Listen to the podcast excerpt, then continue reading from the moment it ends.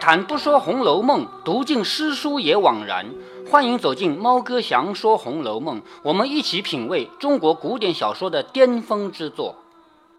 好，我们继续读第七回啊。第七回讲的故事好像比较杂乱。一开始讲了刘姥姥走了以后，周瑞家的去汇报，一汇报呢，安排了薛宝钗的一个出场，什么吃什么药啊，呃，那个冷香丸啊。然后就安排了香菱的出场，是刚留头的嘛。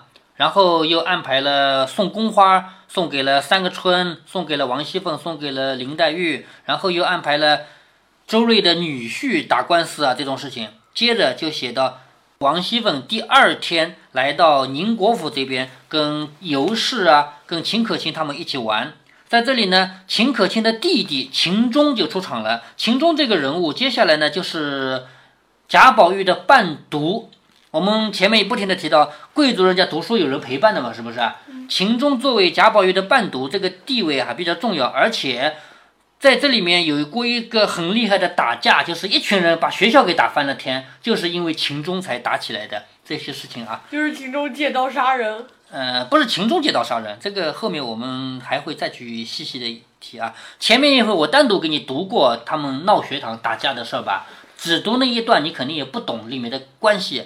现在我们把前面这么多都读了以后，再去读那个闹学堂啊，他们打架，你就能理清他们之间的关系，为什么要打起来，就知道了啊。好，下面我们就继续。贾宝玉和秦钟见了面以后，这里王熙凤、尤氏还有秦可卿等就摸骨牌。那宝玉自见了秦钟人品出众。心中似有所失。你看贾宝玉见到一个这么帅的小帅哥，心中好像失去了什么似的，痴了半日，这痴呆呆的半天，心中又起了呆意。于是就想着，天下居然有这样的人啊！今天看来，我居然成了泥猪赖狗了。就是原来以为我很帅，我很好的，结果一看还有这么一个人。可恨的是，为什么我生在这个富贵人家？如果我也生在他们那样的寒门薄宦之家，我就早点跟他交接了嘛。也就是说，如果我不是生在贾府这么富贵的人家，我生在像他们家那样穷一点的人家，我不就早就跟他做朋友了吗？是不是？也不枉了我一生一世。这样很会找合作朋友。因为两家差距太大了，就小时候到不了一起嘛。他们秦家是比较穷的，我虽比他富贵，可知这绫罗绸缎不过裹了我一根死木头。也就是说，我是一根死木头，穿了这么好的绫罗绸缎，就是裹在一颗木头上的那种感觉啊。美酒羔羊，不过填了我这个粪窟泥沟，就是那么好吃的东西，填在我这个粪窟里面呢，就是自惭形秽的意思。这富贵两个字，不料被我荼毒了。就说，富贵两个字啊，用到我身上，结果呢，就这两个字都受我的影响了。秦钟呢，他也在那儿想着，他想。贾宝玉这么形容出众，举止不凡，更加是金冠绣服，头上戴的是金冠嘛，穿的是绣花的服装嘛。说这么好的一个人，秦钟大家也想，果然这宝玉怨不得人人都爱他，可恨我偏生于清寒之家，不能和他见面。就是我生在穷人家，他生在富人家，我不能和他见面。可知这贫陋二字限人，就是贫穷啊。限制了人，不能让我去跟富贵的人家见面嘛，也是世间之大不快事，就是人世间很不开心的事。两个人都这么想，贾宝玉想，还是在想自己的呃好缺点。对，贾宝玉觉得我不该这么富贵啊，我要穷一点，我就早就见他了嘛，是不是啊？秦钟想着我不该这么穷啊，我要富一点，我早见他了嘛。两个人都后悔见晚了，是不是啊？这叫相见恨晚嘛。两个人是一样的胡思乱想。突然间，宝玉就问他读什么书。秦钟见他问，因而以因而答以实话，就是以实相告。两个人你一言我一语，十来句以后就觉得亲密起来。好，这一小段呢，就为后面两个人一起上学打下伏笔了吧？对不对？两人关系好嘛。一时摆上茶果，宝玉就说：“我们两个又不喝酒，把果子摆在里间的小炕上，我们到那儿坐着去，省得闹你们。”就是你们在这里吃酒啊，吃茶啊，吃果子啊，我们到里面去，我们两个单独在里面吃，这样的话就不闹你们。表面上说是为了不闹别人，其实是为了自己两个人有一个私密空间，是不是？于是两个人到里间来吃茶，秦氏一面张罗的与凤姐摆酒果，一面又进来嘱咐宝玉说：“宝叔，你侄儿倘或言语不防头，你千万看着我，不要理他。这是什么意思呢？就说假如啊，假如你和另外一个人在一起玩，我要怎么说呢？我不能说对那个人说，你别把把我的小孩弄疼了啊！你能这么说吗？不能，你应该反过来说，我的小孩把你弄疼了，你不要见怪啊，要这么说，明白吗？嗯，因为总不能说人家的小孩把自己小孩弄疼了，是不是啊？所以他这个说的是宝叔，你的侄儿如果说话说的不注意的话，你千万看在我的面子上，你不要去理他。他虽然腼腆，却性子犟，不大随和也是有的。宝玉笑着说：“你去吧，我知道了。”秦氏又嘱咐了他兄弟一回，然后去陪凤姐。好，自己的弟弟嘛，在这儿跟贾宝玉在一起，万一两个人吵起来，那还不是自己弟弟弟倒霉吗？是不是？所以要嘱咐一下。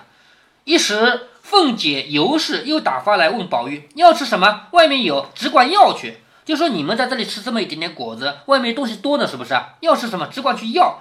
宝玉只答应着，也无心在吃的东西上面，因为这个时候宝玉只想跟秦钟两人单独聊天，是不是？至于吃什么有那么重要吗？对不对？所以他就答应了也不要，只问秦钟近日家务等事，就问秦钟自己家里的事儿。秦钟说：“叶师，叶师就是我的老师。古代这样的有点事的人家，都是请人到自己家里当家庭教师的。你别忘了，贾雨村就是林黛玉的家庭教师，对不对？稍微有点地位、有点钱的人家，都是把老师请到自己家里去教书的。那么穷的人家，实在穷得一塌糊涂，请不了教师怎么办呢？有的老师。他不是你一家请的，他在他自己家里说我在教课，随便哪个小孩愿意来学的，只要交学费都可以来。这种老师就不属于谁的家庭教师了，对不对？但秦钟呢，他因为家里还是属于贵族，还比较好的，所以他是请了个家庭教师，这叫叶师。他说叶师与去年病故，好，他的老师死了。好，这里就是一个前提。如果说秦钟家里还好好的有个老师，他有没有必要去跟？贾宝玉一起读书啊？没，哎，就没有，是不是啊？就因为他的老师死了嘛。说家父又年纪老迈，残疾在身。好，自己的老父叫家父嘛。他的父亲年纪老了，还有残疾，公务又多，就是他老爸是当官的啊，当官的事又多，因此还没有讨论再请一个老师的事情。就前面一个老师死了，没有空去想要不要再请一个老师。眼下不过在家温习旧课而已。就现在在干嘛呢？在家里学习以前学过的课文，读书这个事情必须有一二个知己为伴，时常大家讨论才能进意。好，这个秦钟他说读书不能我一个人读，应该有一两个人做知己，大家一起学，一起讨论，这样才能进步。宝玉不等他说完，就说正是呢，我们却有个家属和族中不能言师的，就可以入俗读书，子弟中也有不少亲戚在内复读呢。好，宝玉说的是什么意思呢？前面我们提到了两种教书方式，一种就是像贾雨村那种，林黛玉要读书，请一个人到我家来，这个是我家专门请的家庭教师，他就只教我们家小孩，不教别人，对不对？这是一种。第二种呢，就是我刚才也提到过的，好，我是个读书人，我在我自己家里讲课，谁要来交学费都可以来，这叫私塾。这个老师不属于某一个学生的老师。只要你给钱，你给学费都是对不对？这是第二种，还有第三种什么呢？就像贾府这样的人家，贾府虽然自己家有钱，贾宝玉也不缺老师，他也有钱请家庭教师的，对不对？但是你要想贾府里那些旁支，比如说他们也姓贾，但是不做官，哪有那么多钱？哪里一定请得起教师啊？请不起吧，对不对？而且还有，你再举一个例子啊，比方说像尤氏。尤氏是一个姓尤的人家嫁到贾府来的，对不对？嗯。那她的娘家一定有钱吗？不一定吧。对。是不是？那她娘家如果说有一个小孩想读书呢，那现在贾府就这样，贾府自己出钱请了一个老师，这个老师我们给了你钱了，只要是我们家的亲戚来读书都不收学费。那哪些人可以读呢？像贾宝玉可以来读，当然贾宝玉没必要，因为贾宝玉他是一个。公子哥，他可以请一个教师，对不对？但他后来也去读，他主要是为了秦钟啊。其实他平常也不去读书的。贾宝玉这种人可以去读，好，这是一种。还有一种呢，就是像秦钟，秦钟为什么可以去读呢？因为秦可卿嫁到了贾家，她不是亲戚吗？是不是啊？秦可卿作为秦家人嫁到贾家以后，秦钟原来跟贾家没关系，他姐姐嫁到贾府，他就成了贾府的亲戚了吧？所以秦钟也可以来读书。所以我们后面会提到啊，这个家属里面读书的人都是哪些人呢？姓贾的不多，而很多姓别的，他们是怎么来的呢？都是因为有哪一个姐姐啊、妹妹啊、姑妈啊嫁给了贾府以后，他们家成了贾府的亲戚了，就可以来读书了，不要交钱的，这个钱是贾府自己出的，这叫他们家的家属。贾宝玉说：“我们家有个家属，只要族中那些不能请师傅的就可以来，子弟们有亲戚的也可以来。我因夜师上年回家去了，也就是贾宝玉自己也有一个家庭教师，他去年就回家去了，现在也荒废着呢。也就是说，我的家庭教师去年回了家以后，这么长时间我也一直没读书。我家父的想法也要送我去温习旧书，等明年我师傅来了，再各自在家里读。”就是贾宝玉，他说我的老师，他虽然没死啊，跟你的老师不一样，你老师不是死了吗？对不对？我老师没死，他回家去了。那这段时间干嘛呢？我爸叫我到那个家属里去读书，等到我老师来了以后，我再回自己家读。我家祖母也说了，一则家学里子弟太多，恐怕大家淘气，反而不好；二则我也病了几天，所以就暂且搁着。好。贾母这个人啊，年纪大，所以他有世面，他知道贾宝玉到那儿读书要读出问题来的。为什么？因为那里只要是咱们的亲戚就可以来，所以里面有很多不一定是什么像样的人。我们后面就知道，打起架来就随便瞎打打的那种人，拿起那个门栓这么粗的木棍拿起打人的那种人都有，是不是啊？所以贾宝玉到那地方读书还得了啊？是不是啊？拿起门栓读书，我快拿起门栓还能打人，我突然想起了平阿四。对对对，平平阿四也是拿门栓打人的，《红楼梦》里也是啊，那个门栓是这么粗的一根木棍，拿起来就打，随便舞的。所以贾宝玉幸亏没到那儿去读书，唯一去读一回还打起架来了嘛，是不是啊？就所以他的奶奶就说那个地方不能去读，还是在自己家里吧。所以正好呢又生病，所以呢他的功课一直搁着。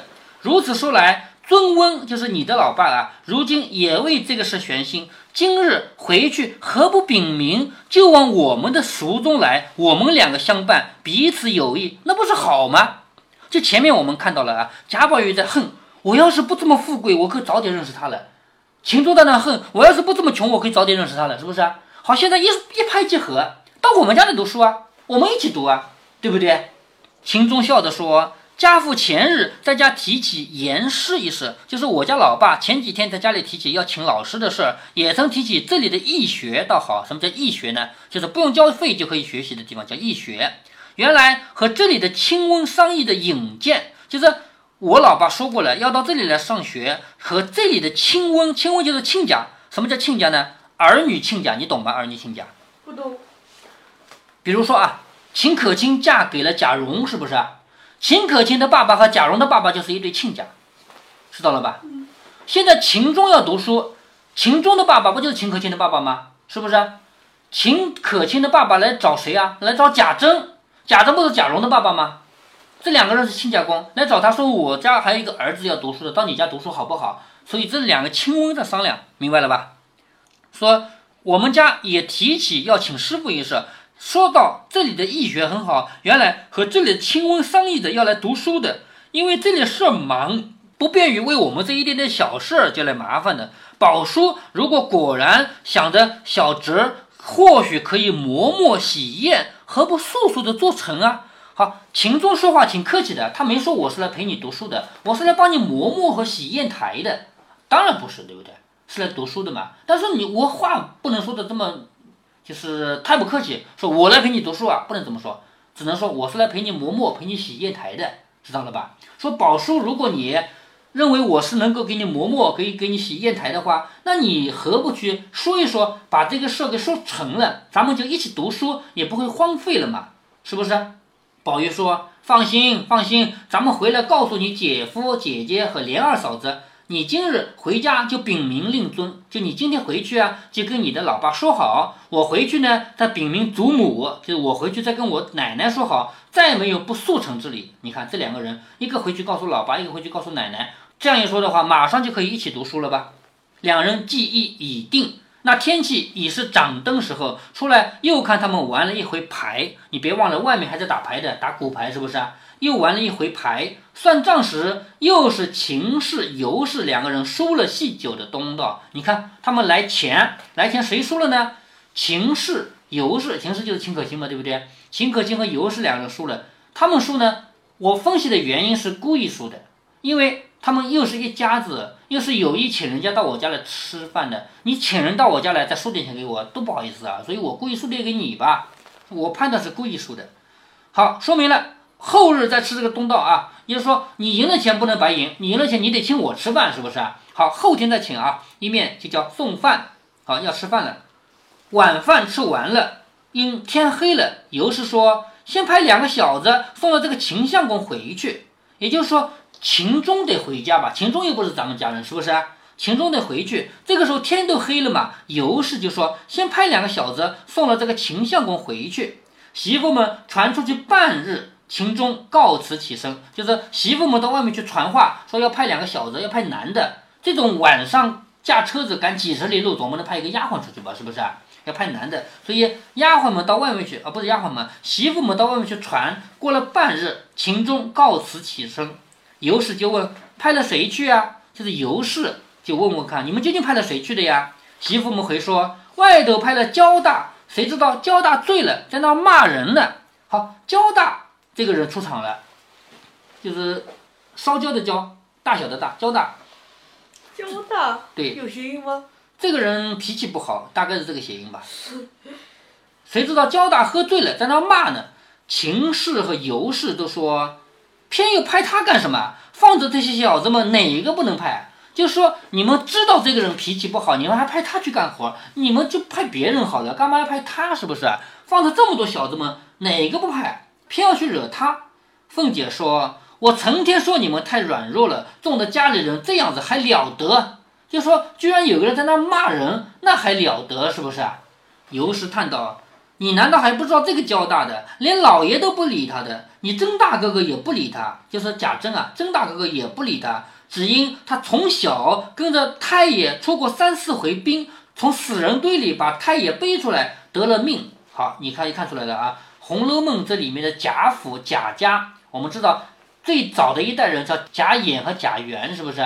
贾演贾元是怎么才变成这么富贵的呢？他们打仗立过功的。立过军功的，而打仗的过程中，这个焦大就是在旁边陪着的。焦大从死人堆里把贾演驮出来了，救了他一条命，所以他是贾演的恩人，同时也是整个贾家家族的恩人。因为如果贾演死掉了的话，后面有这么多人的富贵吗？就没有，是不是？贾演是啊，不是贾演，焦大是整个贾家的恩人，所以你看啊。难道你还不知道这个焦大连老爷都不理他，你曾大哥哥也不理他，因为他年纪大了嘛，他爱骂人嘛，就不理他。不理他不是因为怕他，而是因为他有功，只因他从小跟着老太爷出过三四回兵，就出去打仗打了几回，从死人堆里把老太爷背了出来，得了命，自己挨着饿，却偷了东西给主人吃。就是你说从那个战场上逃出来，哪有东西吃啊？是不是？偷来的东西，可是偷来东西自己不吃啊，自己宁愿挨饿也要给主人吃。两天没有喝水，得了半碗水给主子喝，自己喝什么呢？喝马尿。不过仗着这些功劳的情分，有祖宗时都另眼相待。如今谁肯为难了他去？就说当年他还年轻的时候，我们本来也不去惹他，因为他是有功劳的人嘛，是不是？现在他年纪老了，又不顾体面，一味的喝酒，喝醉了。没有谁不骂的，焦大还没死。没有，说喝醉了没有谁不骂的。我常说给你们这些管事的，不要派他这个差事。你当他是个死人不就完了吗？就是你们干嘛要派他去干活啊？你当他死了不就行了嘛？就让他整天在家骂骂人算了。你干嘛要去派他干活去？是不是？竟然又派了他。凤姐说。我何曾不知道这个交大？就我怎么不知道这个交大？倒是你们没主意。有这样的，何不打发他远远的到庄子上去玩了？就是这么一个人，整天喝酒，喝完了就就骂人。你打发他到远远的庄子上就完了嘛？什么叫庄子啊？就在乡下，他们不是还有田吗？是不是？让他到那儿去干活去啊？干嘛留在这个地方让他整天骂人啊？多难听啊？是不是？然后又问车子可备齐了？地下有人应道：伺候齐了。什么车子啊？就是王熙凤和贾宝玉自己要回荣国府，他们不是坐车来的吗？对吗？对，车子会齐了吗？就是我们要走了，车子弄齐了吗？下面人回答：哦，弄好了，就是表示你可以走了，对不对？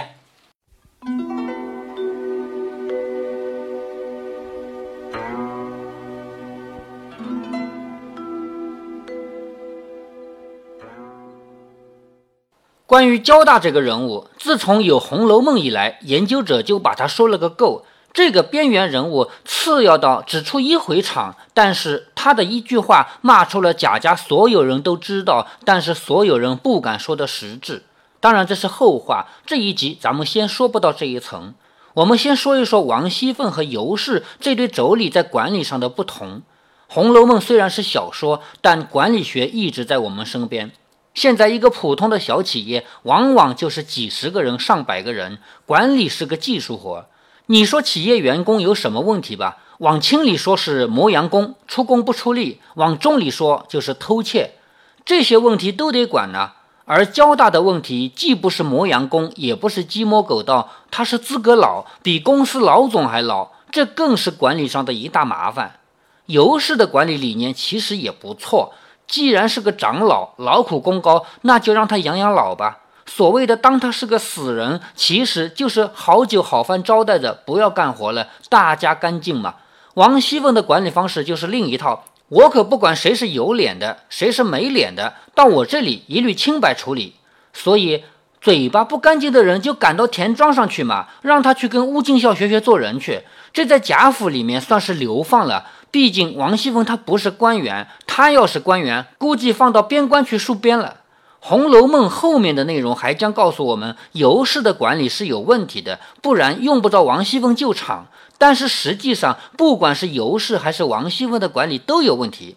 交大为什么骂起来了呀？因为没有当他是个死人，因为派他干活了呀，而且明显不公平。但是谁派的呢？大概是大总管赖二，但这属于一家之言。可能这种事儿连赖二都不用出面，只要一个小厮就可以做主了。不管是谁吧，至少说明尤氏的理念没能贯彻。所以，就拿交大的问题来说，不能说尤氏的管理理念不对，只是他的落实出了问题。尤氏和王熙凤这两种管理方式哪个好呢？只要管理还存在，就不会有定论，因为人是复杂的。有人他吃硬不吃软，有人他吃软不吃硬，所以当今企业老板既不能全盘学尤氏，也不能全盘学王熙凤，这是一门技术，也是一门艺术。如果您觉得猫哥的读书分享有益有趣，欢迎您点击订阅，这样您将在第一时间收到猫哥的更新提醒。如果您有什么要对猫哥说的，不管是赞还是批评，不管是提建议还是唠唠嗑，欢迎您在节目下方留言。您也可以加猫哥的公众号，四个字“猫哥在线”。您还可以加入猫哥的听友群中，微信群呢，用语音节目没有办法说清，还是 QQ 群方便，群号为八四九九六六八九九。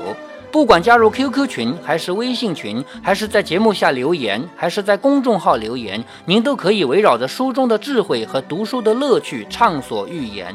好，再见。